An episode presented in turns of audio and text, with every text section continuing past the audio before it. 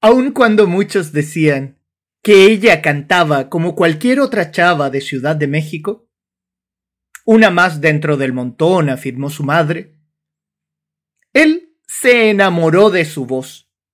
Se enamoró desde que la escuchó por primera vez en el Palacio de Bellas Artes.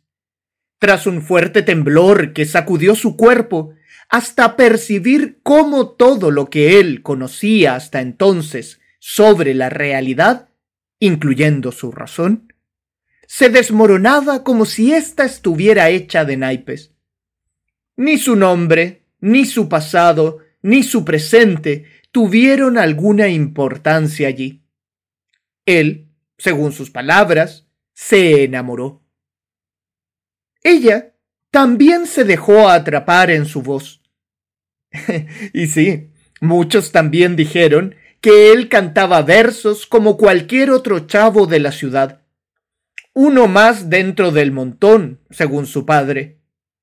No obstante, desde que ella lo escuchó por primera vez en el Auditorio Nacional, desde que un fuerte temblor sacudió su cuerpo, hasta sentir cómo todo lo que conocía hasta entonces sobre la realidad, incluyendo su razón, se desmoronaba como si ésta estuviera hecha de arena, ella se supo enamorada.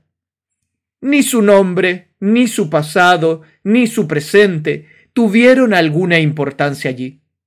Ella, según sus palabras, simplemente se enamoró. Al poco tiempo, lograron reunirse atribuyendo todo al destino. Tres meses se rieron como dos locos. Dos más sonrieron como si adivinaran una ficción. Luego apareció brutalmente la realidad, ya atrapados por un exigente deseo de felicidad y por una mentira necesaria llamada representación. Por lamentable que parezca, ninguno de los dos comprendió a tiempo que sí habían sentido amor. Sí, uno con mayúscula. Lo sintieron profundamente, sin duda, pero solo mientras el arte cobró vida sobre un escenario que nunca entendieron de verdad.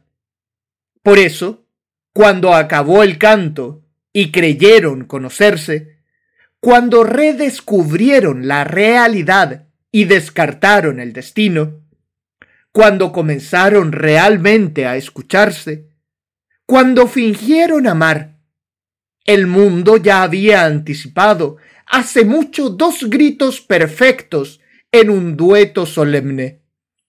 Odio tu voz, te odio,